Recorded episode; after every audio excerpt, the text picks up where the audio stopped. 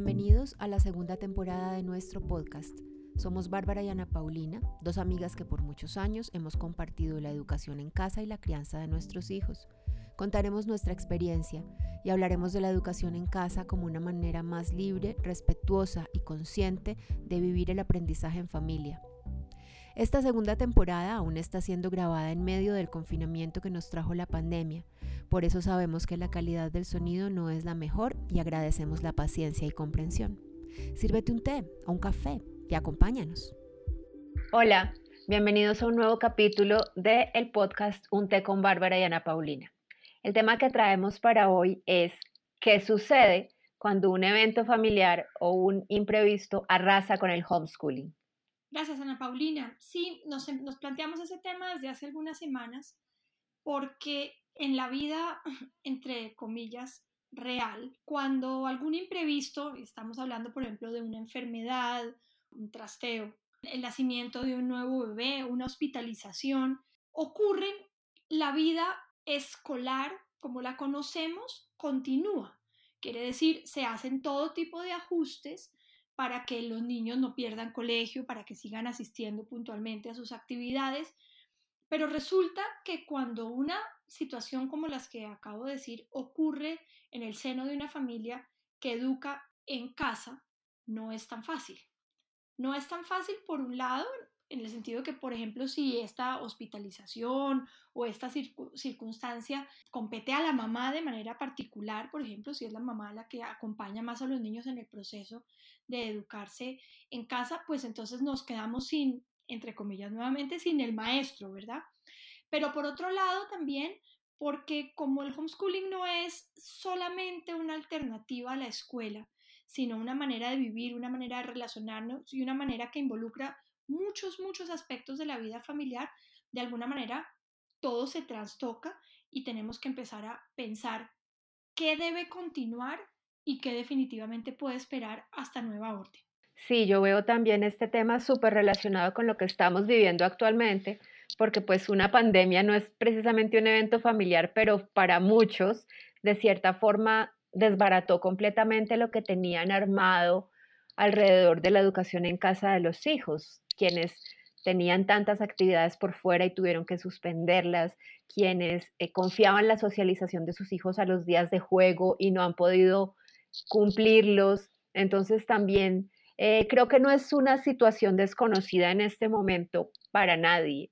Y bueno, tal vez diremos cosas con las que algunos de ustedes se identificarán, sugeriremos estrategias que a lo mejor a ustedes ya se les han ocurrido, pero pues me parece importante conversarlo porque, claro, cuando por ejemplo, como dices, tú tienes que ver directamente con la mamá, entonces no solo dentro de la familia, eh, hay la angustia de ahora para dónde vamos, sino que muchas veces también está la presión externa de, bueno, ¿y ustedes entonces ahora qué van a hacer si esta condición que era fundamental para que les funcionara la educación en casa cambia de esta manera tan drástica? Ahorita que nombraste la pandemia, porque curiosamente yo creo que ya nos hemos acostumbrado, habituado a vivir con ella, no se me ocurrió mientras planteaba todos los cambios que puede ocurrir, pero sí me acuerdo que especialmente al comienzo de la pandemia, donde empezaron a surgir tantas preguntas, especialmente para las familias que educan en la escuela, eh, sobre cómo hacemos, cómo hacemos para que nada cambie, ¿no? Para que la vida siga igual, para que los niños no sientan que está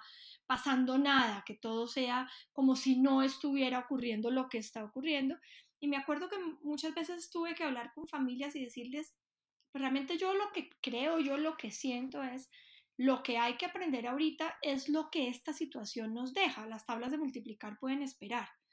Y pienso que como una primera idea con respecto a qué ocurre cuando una situación imprevista llega a nuestra casa, es preguntarnos qué es más importante, ¿cierto? ¿Cuál es el aprendizaje real que se deriva de lo que estamos viviendo? Yo tengo una experiencia, digamos, específica, que fue la enfermedad y la muerte de mi esposo.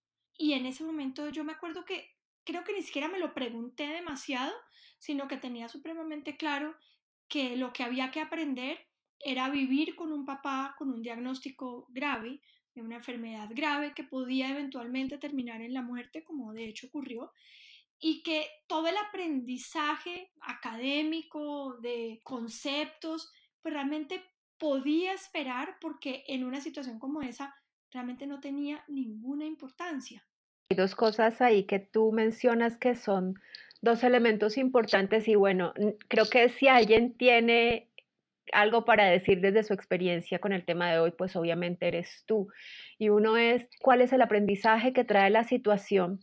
Pero otro es algo que te lo he oído decir varias veces y a mí realmente me impactó mucho la primera vez que lo dijiste, pero pues tiene todo el sentido del mundo y es, tratamos normalmente de proteger a los niños para que la gravedad de la situación no los afecte y para que ojalá sigan viviendo como si esto no estuviera pasando.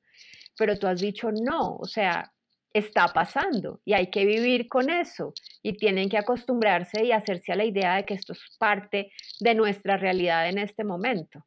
Sí, yo pienso que tenemos como sociedad una necesidad imperiosa de proteger a los niños de, de todos los eventos.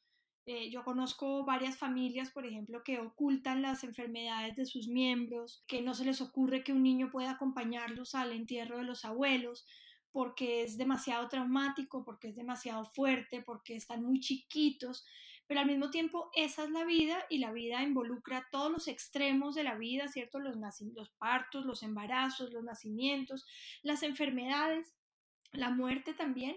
Y sí creo que hay unas determinadas circunstancias en que el aprendizaje es ese. Y no me refiero a que aprovechemos que Alejandro tiene un cáncer de vejiga para que aprendamos cómo funciona el aparato urinario, ¿cierto? No, no creo que sea para nada, creo que sea eso, que se parezca a, aprovechemos esta situación de pandemia para hacer un trabajo y una maqueta sobre las diferentes pestes a lo largo de la historia. No creo en eso, no digo que no se pueda hacer, pero no, no es a eso a lo que voy, sino que justamente el manejo emocional, el manejo práctico muchas veces, el conocimiento que se deriva del hecho que en la casa de uno haya una circunstancia determinada, todos los pormenores que tienen que ver con eso, ¿no? Salir, organizar el horario, dónde está el almuerzo, quién se hace cargo de esto, quién acompaña al papá en esta situación. O sea, todo ese tipo de cosas son el aprendizaje. Y yo pienso que creamos niños con una cierta incapacidad para relacionarse con la vida misma cuando tratamos de protegerlos de la vida. La vida es justamente eso, tener a un niño en la situación de aquí no está pasando nada, tú sigue con tu vida que yo veo a ver cómo soluciono las 800 mil cosas que involucran que llegó un bebé, por ejemplo, llegó un bebé a la casa y yo voy a hacer todo lo posible para que tu vida no cambie, pues es absolutamente irreal, pero aún en el caso de que uno lo lograra, yo pienso que no es bueno, pienso que es abiertamente dañino en ese último caso que mencionas, en la llegada de un bebé, que puede ser una de las situaciones más habituales de estas, de estas situaciones que estamos mencionando y que a las familias a veces les genera mucha angustia, como bueno, y llegó el bebé y ahora cómo hacemos. De hecho, en mi libro hay un pedacito en el que hablo de eso.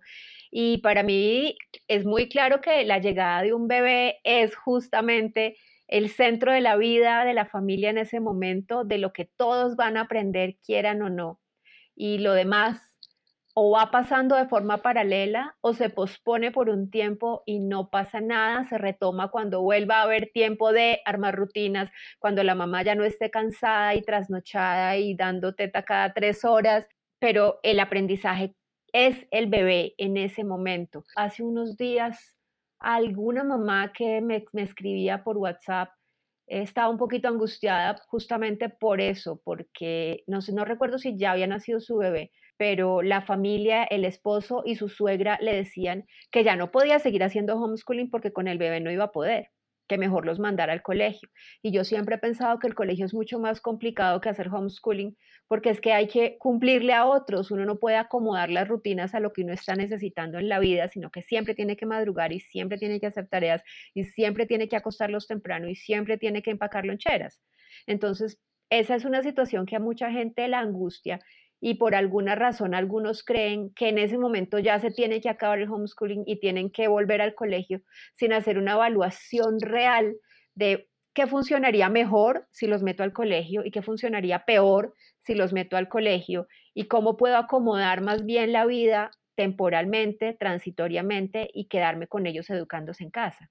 Sí, pienso que ese es el, el perfecto escenario y como dices tú, antes de, de botarse al agua, hacer lo que uno no había pensado hacer en ese momento, sí vale la pena detenerse. Justamente hoy estuve hablando con una mamá que estaba teniendo un problema de lactancia y era un problema de gravedad porque ella se estaba, estaba sufriendo nutricionalmente por diferentes razones, en fin, es una historia larga, pero su médica le dijo destete, o sea, lo primero que hay que hacer es destetar y en algún momento de la conversación pues llegamos a la conclusión de que cuando hay un, y eso lo hemos hablado también aquí muchas veces, ¿no? Cuando hay un culpable claro, como puede ser la lactancia en ese caso o el homeschooling, es muy fácil dar una receta rápida. La solución es devolver a los niños al colegio, la solución es destetar. Y eso lo que hace es que le evita, en el caso de esta mamá, a su, a su médica tratante, pensar en cómo ayudarle a la mamá a recuperarse nutricionalmente sin la necesidad de destetar, eso en este caso. Y aquí pasa lo mismo, es cómo hacemos para ayudar a ese entorno familiar, a los niños que ya estaban educándose en casa con todos los beneficios de los cuales pues hablamos en todas nuestras emisiones, cómo hacemos para permitir que eso continúe y al mismo tiempo no sobrecargar seguramente a la mamá con obligaciones que no vienen al caso. Yo pienso que hay una cosa, en el caso específico de, la llegada de un, de un hermanito, que yo lo tuve pues, que vivir varias veces desde que tomamos la decisión, digamos, de, de educar en casa, pues había bebé y bebé nuevo y todo eso. Es, es, por un lado, invitar a los niños a participar de la vida nueva que trae ese bebé, ¿no? Ayudar, estar cerca, mirar, hacer preguntas, sorprenderse, asustarse, tener dudas, tener inquietudes, eso es, parte, ser parte de la solución, ¿cierto? Trae, me lleva, me ayuda, me acompáñalo aquí mientras yo entro al baño, ese tipo de, de cosas eh, complicadas. Y si necesitamos o, tenemos la, la, necesidad imperiosa de continuar de alguna manera con eso que consideramos académico o de conceptos o de lo que sea, siempre existen momentos, ¿no? Para sentarse eh, con los chiquitos, para leer juntos, para mirar un libro, para pintar. Yo me acuerdo que en la literatura de lactancia nos sugerían a la mamá que iba a tener pues un segundo o tercer bebé o décimo, crear un rincón donde fuera a amamantar y donde estuvieran cosas para el otro niño, ¿no? Para el niño más grande. Entonces yo me acuerdo que yo tenía siempre una canasta con libros, con colores, con plastilinas, en donde siempre eran bienvenidos a estar el que quisiera estar conmigo mientras yo estaba amamantando. Y pienso que, que esas son ideas que pueden funcionar, ¿cierto? ¿Cómo hacemos en un caso como este, para acoger al niño que se venía educando en casa y permitirle seguir explorando y beneficiándose del contacto con su mamá y de la cercanía con la mamá, ¿no? No, pretender tener lo que tristemente se replica en tantas familias, que es la mamá aislada con un bebé que se convierte como en una carga para todo el mundo y los niños siguiendo con una vida muy, entre comillas, normal, que no es realmente lo que es normal en ese momento. Aquí escuchándote, estaba pensando que en este tipo de eventos de los que estamos hablando, hay algunos que son transitorios, temporales, se superan y se puede de cierta forma retomar la normalidad en la vida, pero hay otros que definitivamente transforman por completo la vida familiar, la configuración familiar y no sé si probablemente habrá algunos de esos en los que definitivamente la vida se vuelve tan complicada que el homeschooling deja de ser una opción. Estoy pensando, por ejemplo, a veces en una separación en la que no quedan en muy buenos términos y el tema del homeschooling se convierte como en ese tema del cual valerse para hacerle difícil la vida al otro. Yo a veces pienso que es muy complicado cuando los dos no están de acuerdo viviendo juntos, pero pues es mucho más complicado si los dos no están de acuerdo y además están separados, a menos que hagan un acuerdo de haz lo que quieras, yo no me meto así no me guste. Definitivamente si el homeschooling se convierte primero en, el punto de conflicto permanente, pero por otro lado pienso que en el caso más grave es cuando se convierte en el argumento para atacar, en el argumento para manipular, sí creo que habría que considerar una salida distinta. Yo estaba pensando, porque no sabía hacia dónde iba tu inquietud, estaba pensando en el caso de que, de que uno de los papás fallezca, ¿no? Pensando que eso fue lo que viví yo. y yo me considero en eso, digamos, bendecida, porque por un lado no eran tan chiquitos, yo siempre, tú me lo debiste oír decir, que yo siempre he pensado que estábamos en un momento especial de, en, la edad, en la edad y en el desarrollo de mis hijos, porque siempre pensaba, Alejandro va a cumplir justamente el próximo lunes de hoy en ocho, cinco años de muerto. Quiere decir que hace cinco años yo pensaba, si esto hubiera ocurrido diez años antes, pues habría sido realmente una tragedia con niños muy chiquitos, ¿cierto? Laura tenía 18 años el año que se murió Alejandro. Entonces era 8, 7, 5 y un año habría tenido Isabel. Por otro lado, si hubiera sido 10 años después, pues yo habría estado sola. Seguramente ya no tendría niños en casa. Y en ese sentido, pues ese, ese momento me permitía tener a los niños lo suficientemente grandes para que fueran apoyo y lo suficientemente chiquitos para que fueran compañía, ¿cierto? Todavía, todavía están en casa y todavía siguen estando en casa. Pero yo pensaba, yo podía seguir en mi trabajo, ha involucrado siempre a mis hijos, especialmente a las menores, entonces yo podía seguir trabajando, pero me acuerdo siempre de una, una tía mía que quedó viuda también con niños chiquitos y le tocó empezar a trabajar por fuera de la casa, ¿no? Y si ese es el caso y uno no tenía los niños en el colegio, como mi tía, sino los niños son educados en casa, seguramente habría que considerar algo distinto. Yo me acuerdo muchas veces de mi familia política diciéndome, ¿por qué no mete a Isabel al colegio? Isabel es la menor. Y yo pensaba, si le cambió todo en la vida con la muerte de su papá, ¿por qué le voy a quitar aquello que ya conoce, que es que se educa en casa? ¿no? Pero pues sí, definitivamente creo que hay situaciones que hay que considerar una a una de acuerdo con las necesidades reales eh, y los riesgos reales que una familia en un determinado momento pueda estar corriendo. Si uno va a tener un papá amenazante permanentemente con te voy a denunciar, te voy, o sea, eso, pues yo pienso que hay que quitarse esa, esa carga encima. Es más saludable seguramente mandar el niño al colegio. Sí, a mí en esos casos me gusta como sugerir primero colegio virtual, cuando uno tiene ese conflicto de papás separados y el papá, como dices tú, amenazante permanentemente, a veces colegio virtual alcanza a darle la tranquilidad al otro para que no moleste. Y en últimas, pues nada, o sea, si esto está eh, siendo súper nocivo para, para la salud mental de todos en la casa, de la mamá sobre todo, pero si la mamá no está bien, los niños tampoco están bien, pues tampoco, o sea, es mucho menos grave tenerlos en un colegio que seguir viviendo en esa situación de zozobra permanente. Creo que, lo que más queríamos hablar, por lo menos así lo siento yo, es, es saber que hay una gran cantidad de circunstancias en las cuales el homeschooling cambia completamente su aspecto, que el aspecto al que estamos acostumbrados, no sé, los niños en la mesa del comedor, todos haciendo algún tipo de trabajo, la mamá muy involucrada, eh, leyendo, yendo a la biblioteca, sacando un libro, compartiendo eh, mucho tiempo juntos. Hay momentos en que esa imagen, digamos, no es posible. No es posible porque no hay el tiempo, no hay la disponibilidad, no hay la salud, eh, por, por mil razones. Muchas veces, por ejemplo, el enfermo no tiene que ser una cosa así como tan dramática como la enfermedad de Alejandro, pero puede ser un abuelo, por ejemplo, un abuelo enfermo que requiera o bien traer al abuelo a casa o bien que la mamá esté permanentemente en función de, algunos de sus papás, por ejemplo, eso también puede ocurrir. Eh, puede ser un cambio de ciudad, eh, un cambio de, contexto por diferentes razones. Lo que importa en eso es saber que aun cuando el aspecto, creo que esa es la palabra que funciona, ¿no? El aspecto del homeschooling puede verse alterado, el corazón del homeschooling no necesariamente se altera.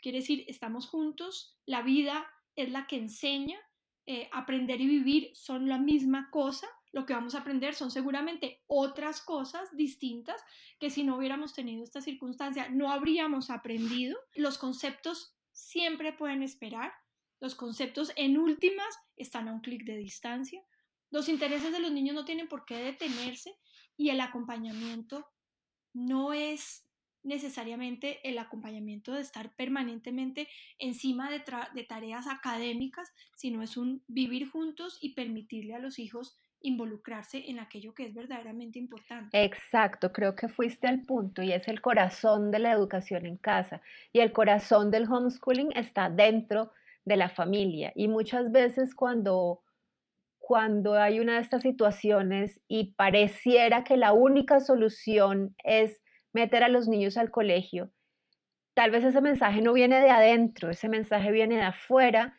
de las personas que no alcanzan a entender muy bien cómo es que funciona la educación en casa. Entonces, sí, pensar siempre como reorganizar prioridades, tener siempre presente el bienestar emocional por encima de, de si aprenden o no aprenden, como dices tú, los conceptos y evaluar todas las posibilidades. A veces cuando uno está en una situación de esas, uno simplemente se le nubla el juicio. Es como si uno estuviera en el centro del huracán y uno no puede ver para afuera y uno lo único que ve es que todo está patas arriba. Pero si es el caso, buscar con quién conversarlo, ojalá otra mamá o papá homeschooler que le ayude a ver las cosas desde la perspectiva de la educación en casa y tomarse el tiempo para reflexionar con calma y no tomar decisiones apresuradas solo por la presión externa de los comentarios de otros, de las preocupaciones genuinas de otros, pero que de todas maneras no entienden lo que la familia homeschooler hace. Para mí, creo que siempre es mucho más fácil la vida en general en cuanto a la logística y los manejos de los tiempos y de acompañar a los hijos, educando en casa que educando en colegio, incluso cuando eso implica no tener tiempo sin niños. Es muy probable, ¿cierto? Sí, es hay una cantidad de dinámicas del colegio que se pueden volver una cosa muy complicada. Pero además hay un asunto que no tiene que ver solamente con lo práctico y que yo creo que vale la pena también tocar en, esta, en este tema que es un tema sensible, que es el corazón de nuestros hijos no puede estar apartado del lugar donde está el corazón de la familia. Me explico con eso. Yo me acuerdo en la época en que creo que Alejandro no, estaba, no había tenido su diagnóstico, pero lo iba a tener pronto, y vivimos una situación cercana de una persona, una pareja cercana a nosotros, eh, cercana de muchos aspectos, en donde él había recibido un diagnóstico de un cáncer, una cosa muy, muy complicada. Y me acuerdo de haber ido a, a visitarlo, y su, su hijo adolescente en ese momento había llegado y se había desencadenado un rifirrafe entre el niño y la mamá porque era imperativo que él fuera a una fiesta esa noche, una fiesta de algún compañero de colegio, y empezó a girar toda la conversación en torno a cómo favorecer que, este muchachito asistiera a la fiesta. El diagnóstico de su papá era una cosa muy grave y había ocurrido ese día o la víspera. Y me acuerdo que a mí me impactó mucho, porque siempre, o sea, lo que pensé en ese momento es, Aquí no es cuestión de dar permiso, no es cuestión de estar en el colegio, no es cuestión de la dinámica que un colegio puede producir, es que el corazón está en otra parte. Y parte de lo que ocurre con el colegio es que nos arranca a nuestros hijos de lo que verdaderamente importa, porque lo que importa acaba siendo la dinámica escolar. No me refiero solamente a la parte académica, sino a la dinámica misma escolar cuando realmente lo único que importa es dónde está el corazón. El aprendizaje viene de ahí. Entonces pienso que uno realmente no puede apartar el corazón de los hijos de lo que en realidad está ocurriendo, tratar de ocultar lo que no es ocultable. Y pienso que educar en familia, una de las grandes ventajas, por decirlo de alguna manera, que trae es justamente poner el corazón de todos en lo que realmente importa. Creo que este tema es, como dices tú, sensible, pero importante me gusta sentir que en esta segunda temporada hemos hablado de temas de los que la gente normalmente no habla. Creo que este es uno de esos. Espero que quienes nos hayan oído encuentren algo valioso en este episodio de hoy. A lo mejor no han pasado por una situación así, pero no está de más pensarlo. ¿Qué pasaría? ¿Cómo lo manejaríamos? A veces cuando uno juega a plantearse esas situaciones hipotéticas, de pronto en el momento en que le pase algo parecido ya lo pensó y ya tenía un paso hacia adelante. Entonces yo espero que quienes nos escucharon hoy hayan encontrado algo de provecho en este episodio. Así es, es un tema es un tema sensible, creo que simplemente queda lo que siempre queremos que quede, ¿no? El homeschooling, entre más natural, entre más se parezca a vivir juntos, es más fácil, es más fácil de involucrar en él todo lo que ocurre y el aprendizaje ocurre porque es inevitable. Muchísimas gracias por conectarse, por escucharnos y nos vemos la próxima semana.